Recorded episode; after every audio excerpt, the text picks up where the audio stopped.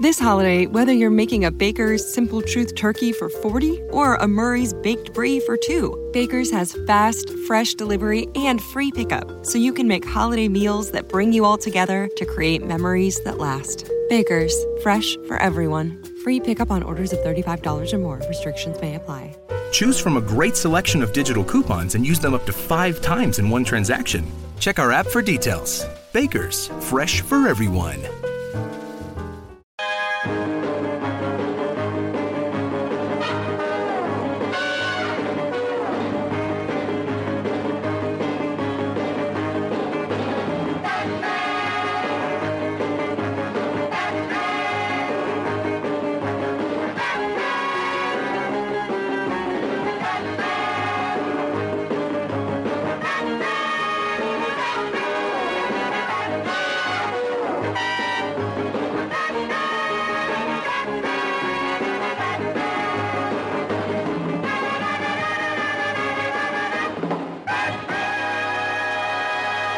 Bienvenidos una semana más a Slamberland, la tierra de los sueños, donde cada semana hablamos de cómics, TVOs, novelas gráficas y sus adaptaciones a cine y a televisión. Don José Bravo, ¿cómo estamos? Muy bien, aquí estamos otra vez. Nos sentimos solitos porque no tenemos a Joan Rovira, que, que hoy no ha podido venir, pero sí tenemos al otro lado de la línea de teléfono, como siempre, a don Julián Clemente. Julián, ¿cómo estamos? ¿Qué tal? ¿Cómo va eso? Muy bien, eh, esperando, eh, bueno, 50 programas a lo tonto, lo tonto. Hoy queríamos hablar un poquito de ello. 50 pero es- programas ya. 50 con este. 50. 50. Eh, como Joan estará en el próximo, yo creo que podemos dedicarle la parte gruesa del programa de, de la semana que viene a hablar un poquito y echar la vista atrás y ver los mayores que somos y, y cómo hemos cambiado en dos años, ¿no? Y hoy hablaremos de, de Donny Coates, que Julián quería adoctrin- eh, contarnos el, todo lo que está haciendo este buen hombre de, de cara a lo que va a venir. Pero antes, como siempre, empezamos con las noticias. Nos falta Joan, como os decía, eh, así que empezamos con José Bravo. Vale, sí, es, es- te voy a decir, como no tenemos a yo, no tenemos las, las noticias culturetas. Sí, eh, porque además no las me ha, me ha dicho, yo te las mando antes y para que las leas tú, y, y salvo que sea cosa de última hora, yo creo que no han llegado. No, así eso, para leer sus noticias me tengo que poner las gafas de pasta y todo eso, yo paso de ese tema. Yo, a- yo voy a empezar con una noticia buena, que es que se, va- se empezará a grabar la próxima película del remake de Los Masters del Universo. A ver, mis noticias son culturetas de verdad. Y se, se empezará a rodar en abril eh, con fechas de estreno programada para diciembre de 2019. Recordemos que el director será David Goyer. Aprovechando esto para recomendar la misma recomendación que hizo Julián la semana pasada, esa miniserie de, de hasta ahora cuatro documentales en Netflix sobre los juguetes de nuestra infancia, especialmente el de He-Man y los Masters del Universo, que es espectacular, Julián. Sí, sí, muy divertido, tenía momentos absolutamente hilarantes y más allá de eso una historia, una intrahistoria de cómo se hicieron He-Man, eh, Skeletor, el castillo de Grayskull, todo eso, que es alucinante. Yo disfruté muchísimo, que nadie se lo pierda. Y, Sí. tam- y también hablando un poquito de, de esa maravillosa película que hicieron, y es muy divertida también la parte de comentario de la película en su momento. Ojo, que, ese- que esa, esa película eh, la tocan muy por encima, pero eh, hay otro documental, eh, Electric Boogaloo creo que era Sí. el, el título, sobre la historia De de la Canon. Que es absolutamente alucinante cuando hablan de esa película, las decisiones que toman, cómo se concibe, eh, mucho más divertido que ver la, la propia película en sí. Ese documental es espectacular. No sé dónde estará en streaming en España, lo buscaré a ver si lo encuentro y, y posiblemente lo recomiendo fuera de series, pero yo recuerdo pasármelo pipa viendo ese documental. Es que lo de aquella película tiene de estudio, ¿eh? O sea, Sí, sí, sí, sobre sí, todo, eh, hablando de, de la serie esta de, de los temas de, de, de Toyota Meidas, eh, el capítulo de los Master del Universo, a mí es que me toca mucho personalmente, yo crecí con los Master del Universo y casi lloro con, viendo ese episodio, pero cuando hablan de la película, es que es verdad, o sea, es que es- todas las decisiones fueron malas. O sea, tienes un universo con, con multitud de personajes y no pones a, a ninguno que se parezca al, al original. No, no, enten- no entiendo nada de Sí. Pero bueno, seguimos con, con noticias. Y por cierto, esta noticia que acabo de dar, que se está grabando la- el nuevo remake o nueva película de Master Universo, yo no sé si tomármela como buena o mala noticia. Siempre es bueno que se, que se vuelva a revivir un poco la- el tema de los Master Universo, que la gente lo conozca, las nuevas generaciones y demás. Eso, eso siempre va a ser bueno. Otra cosa es que a ver qué puede salir de aquí. Yo es que creo que hacer una película de Master Universo con imagen real, con actores, es de las cosas más difíciles que puedes hacer en este mundo. O sea, hacer algo mm, hay que ser un poco, un poco realistas y hacer algo digno con esto, con este universo, es un poco difícil, ¿eh? Yo tiraría, tiraría más por el tema de animación, pero bueno, ellos mismos. Vamos a ver qué sale de ahí. Animación, stop motion y con los muñecos clásicos. Exactamente, sí. bueno, seguimos. Eh, Bueno, eh, vamos a seguir con una noticia de Marvel. Es que Marvel ha anunciado que eh, recupera los derechos de Conan para 2019. Es decir, los, próximos. Hace muchísimo tiempo, eh, Marvel tenía los derechos de, de Conan. Luego los eh, recogió estos derechos Dark Horse, que hasta el día de hoy tiene los derechos de Conan y sigue sacando sus cómics, por cierto, una última época bastante, bastante buena. Y en 2019 Marvel ya anunció que recupera esos derechos, o sea que Conan vuelve a casa. Eh, esto se suma ya al hecho de que hace poco, en 2014, le, quitó también los derechos a Dark Horse de Star Wars, o sea que Marvel está dando cada puñetazo a, Dark Horse por, uno y por otro lado, que madre mía, lo está dejando un poquito, un poquito tocado, la verdad. Pero bueno, vamos a ver, vamos a ver qué sale todo eso. A mí lo que me llama muchísima atención es que Marvel anuncie ya con un año, un año vista que ha recuperado los derechos, lo que creo que es una manera todavía de mm, ir un poquito más a, a, hurgar en la herida, por no decir a joder, a Dark Horse eh, directamente, ¿sabes? Pero yo creo que anuncian las cosas cuando las tienes, ¿no? Y al final, si esa parte, pero si lo tengo ya, pues yo ya te lo digo que lo tengo. Y lo que esté sacando ahora no sirve para nada porque lo que luego no será lo que saque yo el año que viene. Sí, eso está, esto está bien. Bueno, esto es una noticia que, estas que, que Julián sé que no la va a dar porque le va a doler, y es que Michael, eh, Michael Bendis eh, debutará en DC en el Atom Comic número 1000. ¿Vale? El Atom Comic número 1000, sabéis que va a ser una, un tapadura con varias historias y demás, aparte del equipo creativo que está actualmente, van a haber historias cortitas, y una de ellas la va a hacer Bendis, que va a ser su, eh, su debut en el, en el universo DC.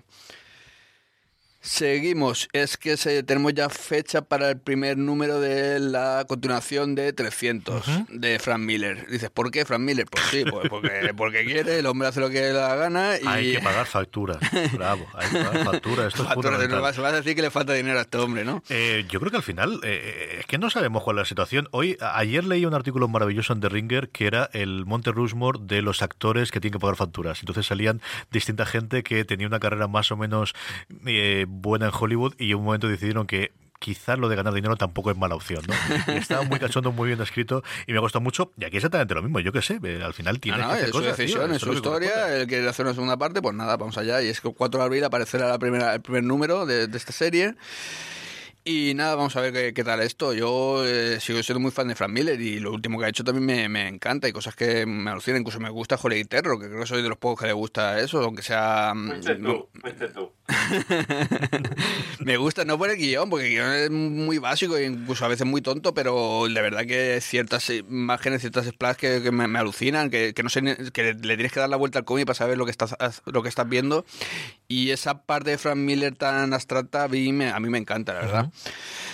Pero bueno, vamos, pasamos de tema.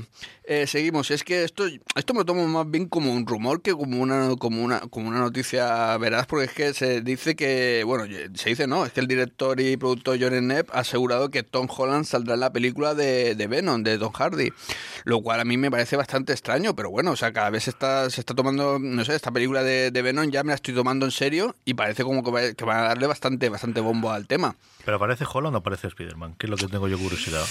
¿Aparece haciendo un cameo en algún momento al final o, aparece en condiciones en plan Civil War? Claro, es que esto yo, no sé los patos que tiene ya Sony con Marvel y demás, no sé cómo está el tema ahora mismo, pero a mí me llama bastante la atención porque claro, Tom Holland, Spider-Man de Tom Holland forman parte del universo, cinemático de Marvel. Ahora meterlo también en esos Sony de Venom y demás, no sé, no sé. De todas maneras, como sabe Tom Hardy en Venom, eh, está claro que esto no es una película de serie B, esto aquí hay dinero y aquí hay una inversión importante y esto es se lo están tomando bastante en serio. ¿Qué va a salir de aquí? Pues no lo sé, pero yo tengo una, curiosidad ya que de verdad que quiero verla.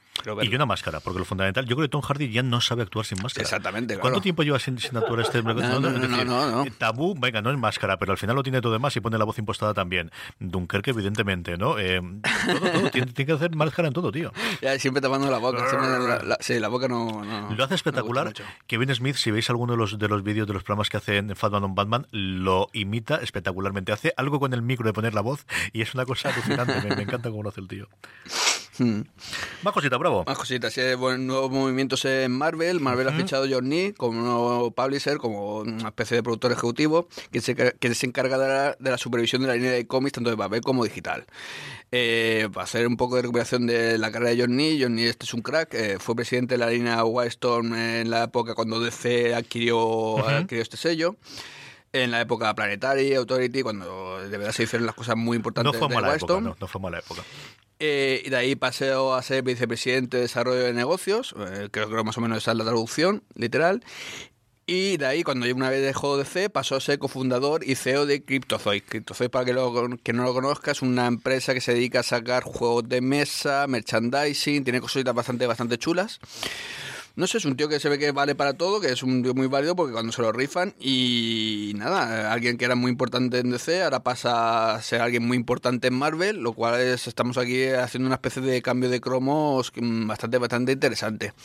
Todo esto, esta noticia siempre se junta con el, bueno, viene un poco con la relación de los últimos eh, números de ventas del año 2017. Marvel sigue siendo el líder, eh, no, no, tiene, no hay color, pero sí que es verdad que DC eh, le ha comido un poco This holiday, whether you're making a Baker's Simple Truth turkey for 40 or a Murray's Baked Brie for 2, Baker's has fast, fresh delivery and free pickup, so you can make holiday meals that bring you all together to create memories that last. Baker's, fresh for everyone. Free pickup on orders of $35 or more. Restrictions may apply. Choose from a great selection of digital coupons and use them up to five times in one transaction. Check our app for details. Baker's, fresh for everyone. Poquito de terreno en, ventas y demás. Un poquito, ¿eh? Marvel sigue siendo el líder. Entonces, eh, nada, pues Marvel antes de, que, de, caer del todo quiere, quiere hacer cambios y esto es uno bastante importante. No sé si Julián quiere decir algo al respecto. Mm, básicamente lo que tú has dicho. A ver, eh, John Nee es el tío que hizo que White Storm fuera, pasara de ser los típicos tebeos de, de Lee de, de posturitas a ser los tebeos que te tenías que comprar. Eh, no hay más que ver la agenda que tenía White entonces para imaginar lo que podría ser este hombre si tiene las manos sueltas en, Marvel y si pone su, agenda a disposición de, los editores. Muy buenas perspectivas con él por aquí y, la sensación de que se lo están tomando muy en serio, de que le están viendo verdaderamente las orejas al, al lobo, que no han esperado, como tú decías, a darse la gran leche y eh, que, quieren, que quieren resurgir antes de terminar de caer. Hmm. Y bueno, para terminar, como siempre estoy dando noticias americanas y demás, que para mucha gente pues les da un poquito igual, pues, he decidido dar un poquito, un par de noticias rápidas de, de, publicaciones que se van a hacer aquí en España. Por un lado, Panini, eso son noticias, noticias recomendaciones. Panini va sacado ya el 100% Marvel en tapa dura de generaciones, lo cual recomendé ya en su momento y creo, creo que, que merece bastante la pena. Es una manera de, de unir el pasado y el presente de Marvel antes de que vuelva otra vez al pasado. Y, nada, me parece bastante interesante. A mí la mayoría de historias me gustaron bastante, algunas muy, muy buenas. Y me parece una manera de, reivindicar a los nuevos protagonistas del universo Marvel, a los más jóvenes, pero al mismo tiempo de, recuperar y de reconocer todo lo que lleva detrás, eh, los que de verdad nos gustan, que son los originales los, los Hulk antiguos, eh, bueno, todos los, los, los, personajes originales, vamos. Eso por un lado, y otra, ahora una noticia de, de CC, es que eh, ya, ya está en una, tienda de cómics el nuevo, de, nuevo cómic de Tom King, y Mick Gerards, que es Mr. Milagro. Me suena muy, muy raro de Mr. Milagro, Mr. Milagro, de verdad te lo digo. Que Mr. Milagro, de, nada, pues ahora Mr. Milagro. Mr. Milagro eh, ya está, en la, está a la venta en las tiendas y es también un cómic muy, muy recomendable. Muy bien, pues ahí hemos tenido un pupurrí de noticias. Don Julián Clemente, lo primero y empezamos es que eh, está la cosa tranquila en Fox, ¿eh? Sí, yo creo que se empieza, se empieza a notar que, les ha comprado Disney, por más que no se oficialice la venta hasta dentro de 18 meses, porque por todos los mm, todas las disposiciones legales que tienen que darse para, que esto eh, sea efectivo. Bueno, el caso es que han removido por completo todo el calendario de, estrenos relacionados con, con Marvel. De esta manera, lo más impresionante es que Nuevos Mutantes salta del 13 de abril, es decir, pasado mañana, al 22 de febrero. 10 meses. Madre de Dios. 10 meses. Eh, la excusa que están dando es que se quiere evitar solapamientos con masacre en algunos mercados. Yo la verdad es que si quieres evitar que se solape algo, no, no lo mueves 10 meses, lo mueves a lo mejor eh, un mes, pero no 10 meses. Eh, estoy muy, muy sorprendido por este, por este cambio. Eh, Masacre también cambia de mesa, de, fecha, lo que pasa es que se adelanta simplemente dos semanas. Antes estaba en el 18 de mayo. Eh, ah, no, no, perdón, se viene al 18 de mayo. Y va a ser una semana después del estreno de la peli de Han Solo. No sé si ahí. No sé muy bien, no sé muy bien a qué obedece, a qué obedece eso porque, porque la peli de, de Han Solo es de imaginar que irá bien. Y lo que no va nada bien es eh, la peli de Gambito. Se va del 14 de febrero al 7 de junio y se ha caído Gore Verbinski, que era ya el enésimo director que le faltaba por caerse esta película, con lo cual esto, esto pinta mal. A mí me da la, me da la, la sensación que a priori Disney no iba a tocar nada del calendario y van a seguir más o menos con las cosas que estaban establecidas, pero eh, ya se está viendo que no. Yo creo que Gambito, como contractualmente se puedan salir, yo creo que el problema fundamentalmente era, será, será la, gente que ya tienen para delante de la pantalla. Yo creo que esto lo cancelan. ¿eh? Y luego lo de Nuevos Mutantes es lo que me ha sorprendido. Es decir, aquí o van a meter la tijera o hacen una versión B o 10 meses es una barbaridad. Es decir, te da tiempo a hacer una edición nueva con la pasta que ya se han tenido que gastar en publicación. O sea, lo tonto, lo tonto, eh, es una película que ya esperábamos. De verdad que era de las cosas que tenía yo ganas de ver este, este primer trimestre, ver esta cosita de terror que nos estaban montando. Es una cosa loca, loca. Eso es que muchos en redes ya estaban haciendo bastante ya bastante difusión del tema y demás. Es que estaba ahí 13 de abril, estaba casi caí ya. Y em, ya te digo, en redes hay un montón de imágenes y demás, de, de hecho bastante llamativas sobre el tema. No sé, eso es bastante sorprendente. A ver, el 19. Y luego lo dejan solo, yo creo que es la gran incógnita de, de a ver si al final Star Wars les, supone o aguanta la película después de todos los cambios que ha tenido y a lo mejor ahí sí que están viendo que, que es un momento para masacre, que al final, bueno, pues tienes la calificación de, de, mayores de 18 años y que, quizás no tienes exactamente el mismo público, aunque yo creo que sí, ¿no? A ver qué ocurre. Va a ser unas semanas... Sí, sí, yo creo que va a ser dos semanas.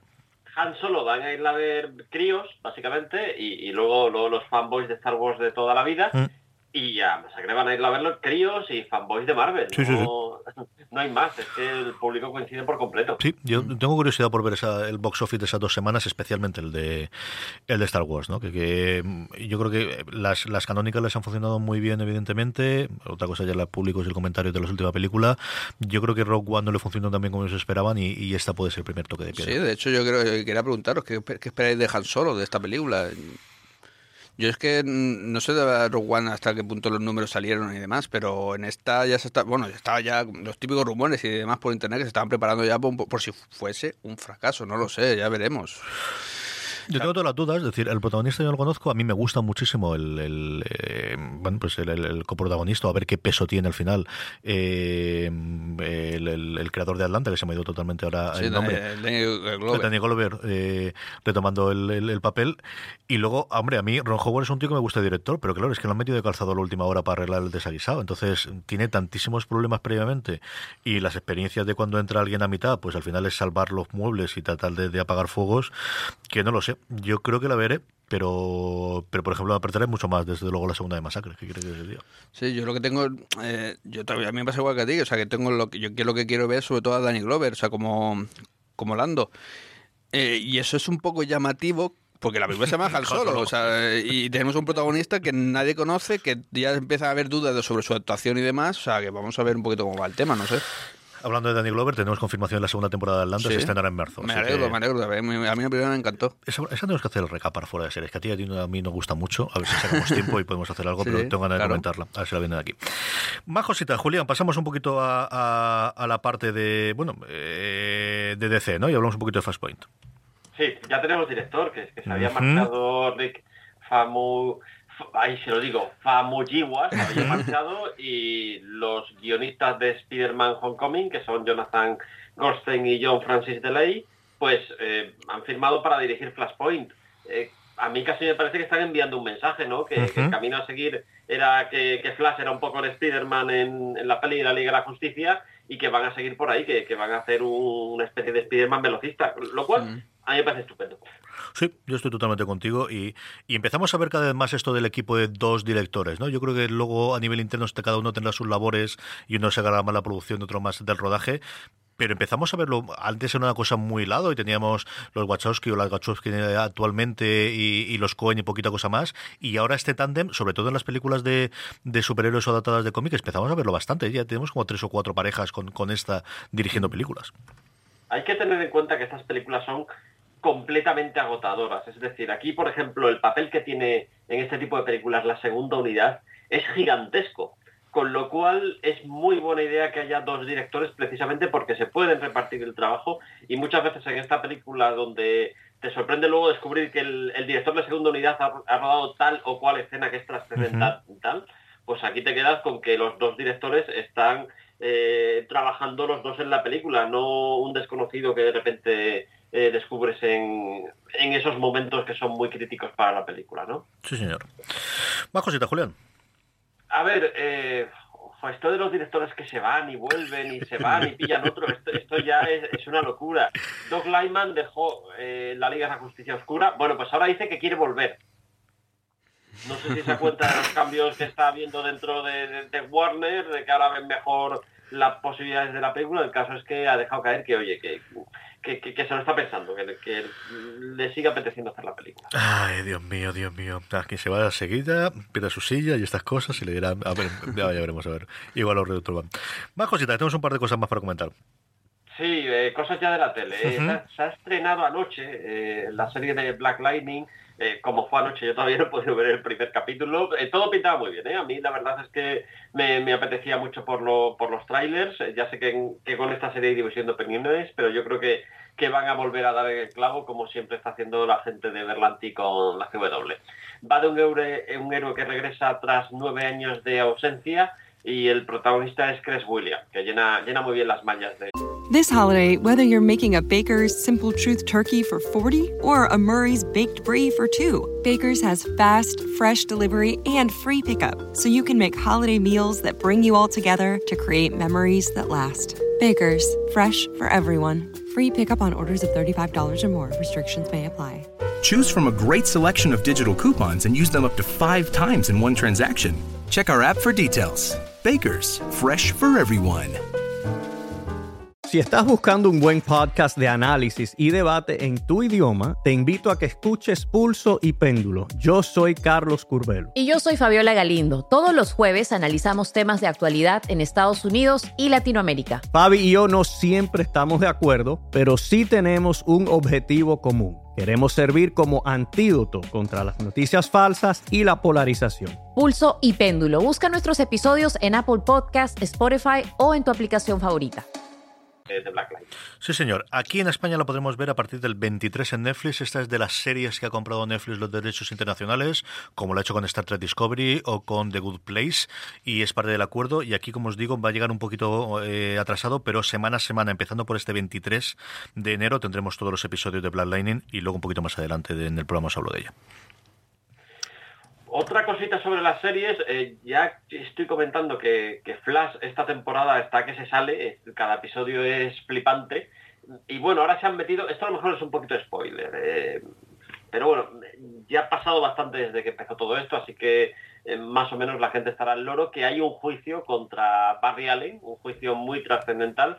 Y lo más interesante es que están adaptando la que fue la última historia clásica de Barry Allen, que era precisamente eh, un juicio contra él, eh, que fue eh, narrado además durante todo un año por Cary Bates y Carmine Infantino. Recuerdo que, el final feliz era, era un final como, sí, esto es un final feliz, pero esto continúa en el número 8 de Crisis, donde ya sabemos que murió Barry Allen así que no era un final tan, tan feliz. Y me ha, sorprendido que esta historia, que es muy de culto, porque realmente en aquella época, a mediados de los 80, ya nadie le interesaba eh, Barry Allen, eh, la hayan recuperado para, llevarla un poco a la pequeña pantalla, haciendo muchos cambios, evidentemente, pero ahí, ahí está.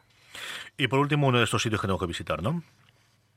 Sí, hay un hotel en Glasgow, que es el Radisson Red Hotel, eh, que está decorado con dibujos de Frank Whiteley en cada habitación. Es decir, este tío se ha ido metiendo en cada habitación del hotel y ha hecho un dibujo, pero no un dibujito en una esquina. No, no, no, no, no tú ves las paredes es que ha llenado las paredes con sus dibujos, hay que ir.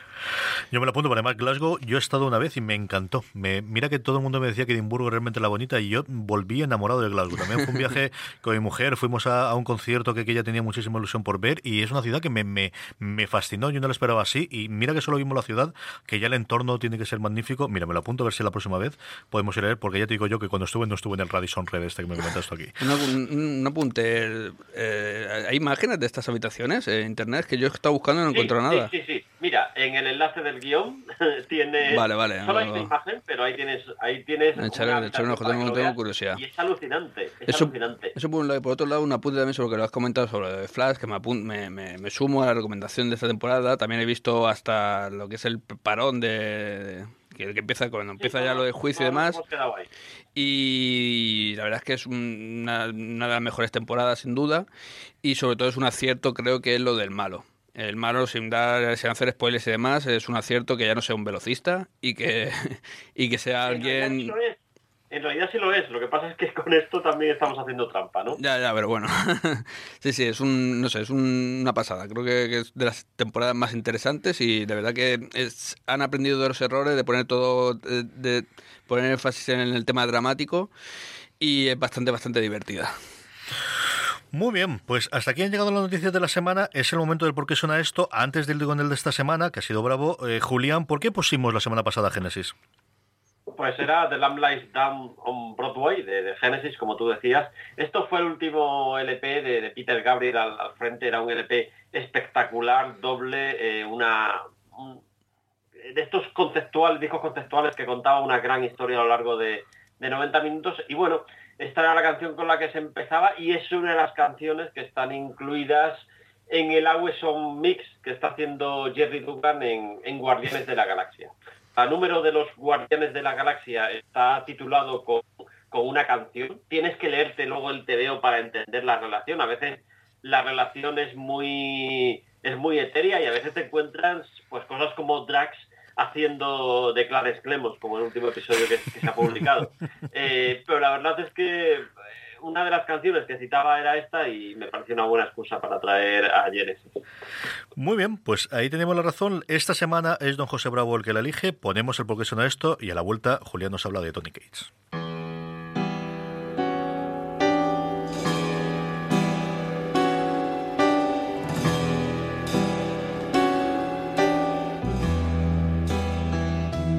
do something to me.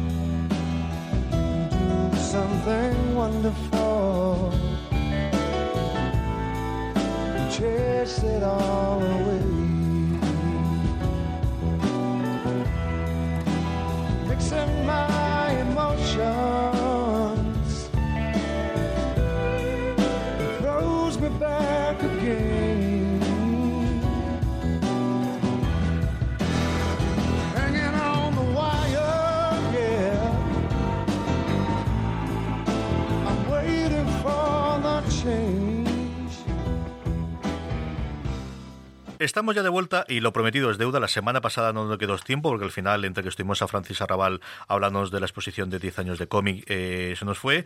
Pero Julián tenía mucho interés en eh, acercarnos a la obra de, un autor bastante desconocido hasta ahora que está cogiendo a Marvel eh, y revolucionando todos sus números, que a partir de ahí has leído. Háblanos de dónde ha aparecido este Donny Case, Julián. Pues mm, ni yo mismo lo sé demasiado bien. Este, este tipo, yo sí que había oído hablar de un par de obras suyas, en concreto de Redneck y God Country. Lo típico que ves en listas de, lo mejor del año, o los cómics que tienes que estar siguiendo y que no estás siguiendo, pero eh, no había llegado a leer nada de él hasta que Marvel lo ficha y lo coloca a hacer Doctor Extraño y Thanos. Eh, yo me cojo estos, estos tebeos suyos y me quedo alucinado por el tratamiento de personajes. Primero, porque es un tratamiento muy original de, ambos personajes, eh, muy gamberro, muy chulo, haciendo cosas que verdaderamente te, te sorprenden y, y es muy difícil sorprender a estas alturas en, en los superhéroes. Eh, y luego también porque es evidente que tiene un gran conocimiento muy enciclopédico del, del terreno del terreno que pisa. Así que en ese punto dije, ostras, me lo estoy pasando muy bien con esto que está haciendo con, con Doctor Extraño, que es muy, muy loco, eh, pero muy chulo. Eh, quiero leer más cosas de este hombre y me he puesto un poco a investigar. eh, es un tipo, que, para empezar, es un crío. a ver, no sé exactamente qué edad tiene, pero, pero estoy convencido de que es más crío que cualquiera de nosotros. Y ya ha hecho TVOs para mm, un montón de editoriales. Ha trabajado en Image, en Dark Horse, en una independiente muy, muy, muy chula y muy interesante que está haciendo cosas muy chulas que se llama Aftershock Comics. Y, la verdad es que ha hecho un montón de TVOs y son todos muy divertidos. A mí el que me ha conquistado particularmente es el que ha publicado para Aftershock, que es Baby Teeth. Básicamente va de, de una chica, eh, una madre soltera que tiene un bebé y tiene la particularidad de que este bebé es un bebé vampiro. Y a partir de ahí vamos a ver cómo trata de protegerlo, eh, cuáles son sus reacciones cuando se da cuenta que cuando el niño pide teta, pide algo más que, que no es exactamente leche. Eh, me parece un cómic divertidísimo. Hay siete números publicados, me los, me los empapé, yo que sé, en una noche. Eh, no podía parar de leer y esto la verdad es que me suele pasar a estas alturas ya con pocos autores y, y es muy alucinante. Mm, Tiene luego cosas, Buzzkill, este, este es un TVO menor, es una miniserie que, que ha publicado en Image, va de un superhéroe que consigue sus poderes de las drogas y del alcohol. Es en realidad un cómic de superhéroes sobre la adicción. Eh, Me parece súper interesante el planteamiento y me ha, me ha gustado mucho. Me, me ha recordado a Warman, que era aquel héroe que se tomaba una pastillita y tenía superpoderes, aunque no era esa la idea que estaba en la mente de los creadores en aquel, en aquel momento. Luego tiene Ghost Fleet, que esta ha sido dos miniseries que, que se ha reunido en un único tomo después. Es una historia de acción brutal que va en principio te presentan a los que son los guardaespaldas de un camión, que parece que es un camión que transporta algo muy importante, y de ahí deriva a una historia posapocalíptica. Eh, Este tío parte de argumentos que son muy, muy sencillos en apariencia y luego hace cosas con él que, que- que son bastante flipantes y que sorprenden muchísimo. Otro TVO gracioso, yo creo que es de lo más cómico que, que tiene, es de Paybacks. Estos son una especie de cobradores del frac de los superhéroes. Lo que te viene a decir que hacerte superhéroe no sale barato porque tienes que conseguir los poderes, tienes que hacer el traje. La base secreta, que cuesta un puñado, pues ya sabemos cómo está el, el suelo, Sí, sí. el precio del suelo. Con lo cual, hay unos tíos que financian a los superhéroes y que luego van, van a cobrarse una pasta a partir de ahí. Y los que sí es verdad que son el gran éxito eh, de Donny Cates, y a mí me parece que es, eh, son los dos TVOs por el cual entra en el, el punto de mira de, de Marvel. God Country, eh, ellos mismos en Image lo definen como una mezcla de American Gods y Soder Bastards. Eh, va, un poco por ahí. Es eh, qué pasa cuando los dioses modernos utilizan la tierra como campo de batalla. Eh, muy, muy espectacular. Y Redneck, que, que a mí también me ha recordado mucho a Jason Aaron, eh, va de vampiros en el sur de Estados Unidos, pero aquí viene lo gracioso, que es que no comen sangre humana, así que se tienen que dar mil vueltas para ver cómo se apañan para estar alimentados. Después de haber visto, repasado, echado un vistazo a todo, a todo esto, la sensación que tengo es que es, es una extraña mezcla entre cosas que hace eh, Quentin Tarantino, cosas que hace Garcenis, cosas que hace Jason Aaron, que va a ser uno de los grandes nombres de los próximos años y que, mira, Marvel estaba buscando estrellas, pues yo creo que aquí va a tener a una de ellas. Y lo primero que he hecho es firmarlo en contrato de exclusividad, no sea cosa que tengamos un susto, ¿no? Ahí está, yo creo que ellos, lo- en cuanto han empezado a leer los guiones eh, de lo que está haciendo con Doctor Strange, han debido decir, oye, este tío nos puede hacer un tonking.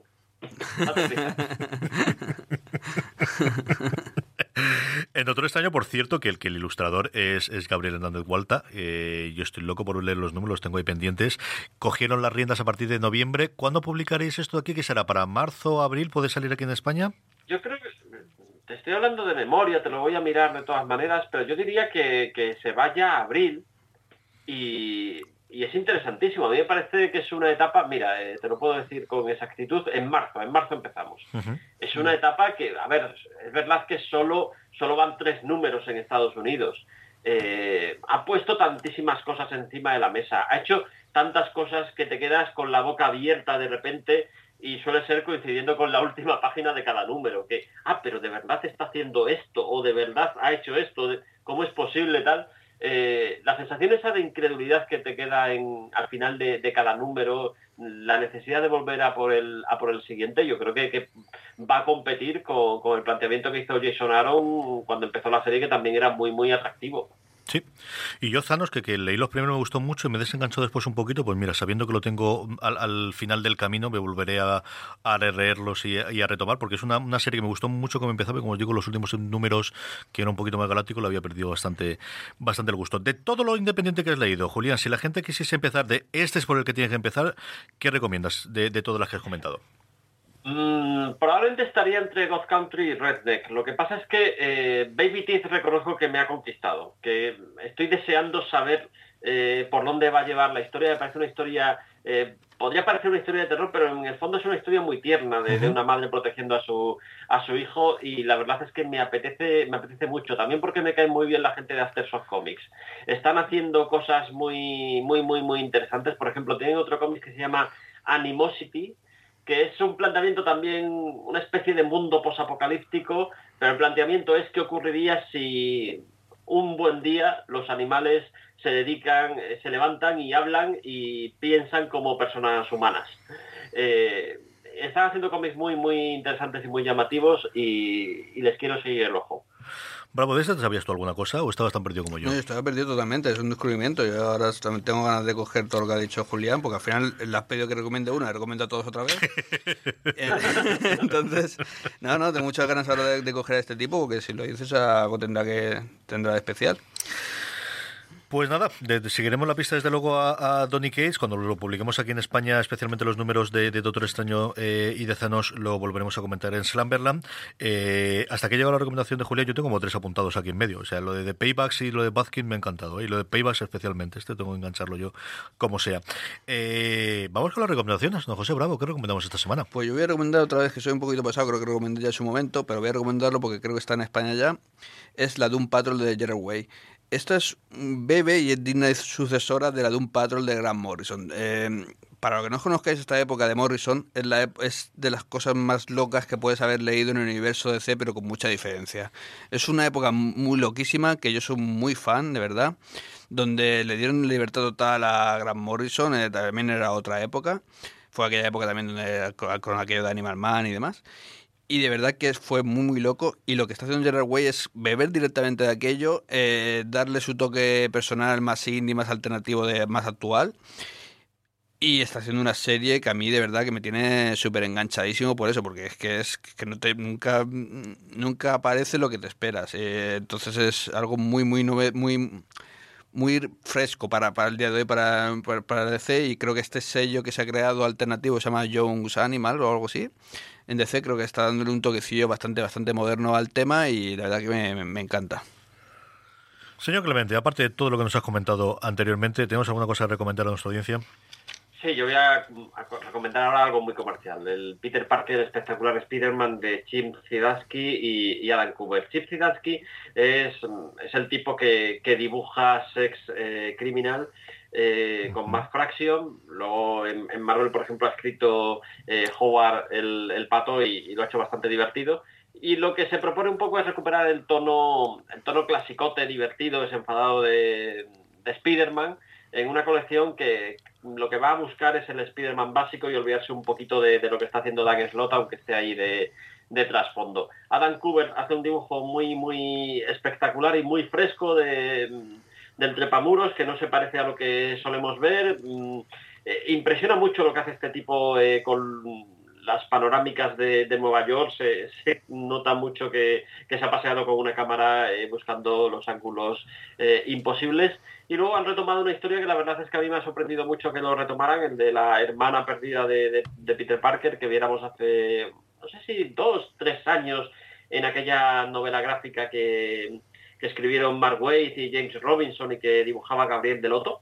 Bueno, pues han recuperado a ese personaje y también un montón de cosas más, porque, por ejemplo, vamos a ver a Peter Parker eh, teniendo eh, una especie de, novia nueva y vamos a tener por ahí a la antorcha humana y en general el tono es muy desenfadado, muy divertido y lo que venía siendo el, cómic clásico de Spider-Man acaba de empezar en, España con los tres primeros números en el tomo mensual de, de Spider-Man y es un buen momento para eh, después de tantísimo tiempo viendo a Dan Slott escribiendo, ver el acercamiento que puede hacer otro, otro guionista al personaje.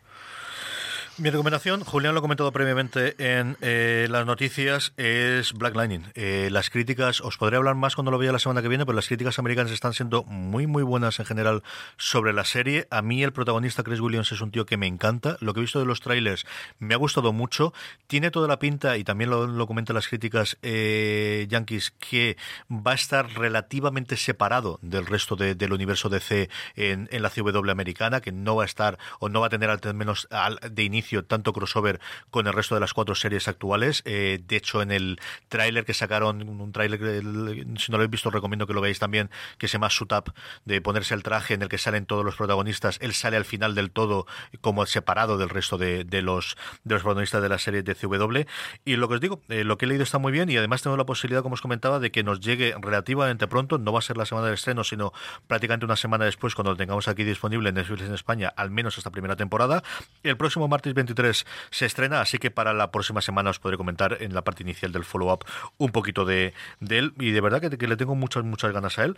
Y con esto llegamos hasta el final de Slamberland, eh, 50 programas, que no lo iba a decir, bravo. Sí, la verdad es que sí, es que alucina, ahora ya me tiembla menos la voz. 50 programitas, Julián, ¿eh? parece que fue ayer cuando nos juntamos en Madrid para hablar de esto. ¿eh? Madre mía, 50. Vamos a por el 100 entonces, ¿no? Sí, sí, ya habrá que hacer más números redondos, creo que sí, tendremos que ir a 100.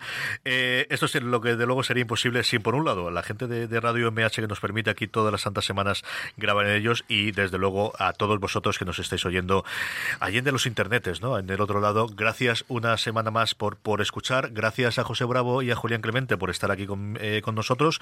Un abrazo a, a, Joan, que la semana que viene volverá para que repasemos qué, qué ha dado de estos 50 programas en ya nuestro programa 51 ya entrando en la siguiente eh, decena.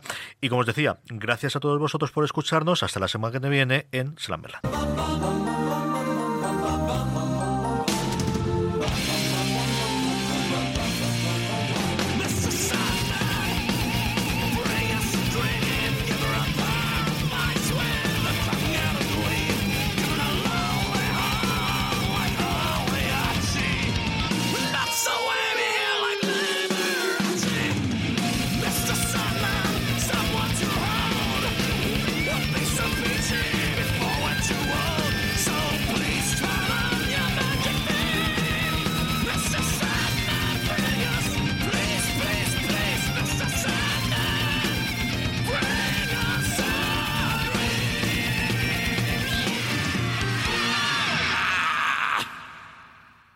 This holiday, whether you're making a Baker's Simple Truth turkey for 40 or a Murray's Baked Brie for 2, Baker's has fast, fresh delivery and free pickup, so you can make holiday meals that bring you all together to create memories that last. Baker's, fresh for everyone. Free pickup on orders of $35 or more. Restrictions may apply.